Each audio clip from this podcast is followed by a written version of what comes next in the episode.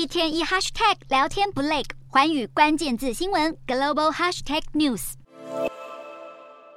中国力拼太空梦，中国驻法大使馆也要好好宣传一番。中国驻法使馆在社群媒体 X 表扬自家太空人获奖，上头写道：神舟十五号团队三位太空人因为对中国太空计划的服务而获奖，并且配上一名太空人在外太空以地球为背景所拍摄的照片。贴文一出，按赞数只有七十二个，但镜头拉近一看。这居然是佩戴美国国旗臂章的美国太空人。澳洲华裔意义艺术家巴丢草酸爆表示：“这是中国国旗吗？”有网友指出，这张照片是来自于美国国家航空暨太空总署 NASA，图中的太空人是麦肯雷斯，在一九八四年人类史上首度没系上安全带的太空漫步，堪称经典。网友批评中国驻法使馆偷窃 NASA 的照片，犯下低级失误。还有人说，他们甚至懒得去找那三位中国太空人的照片，连大外宣工作人员都不想努力了。无独有偶，中国官媒大内宣也出包，火炬手一棒传一棒，杭州亚运圣火传递热力登场。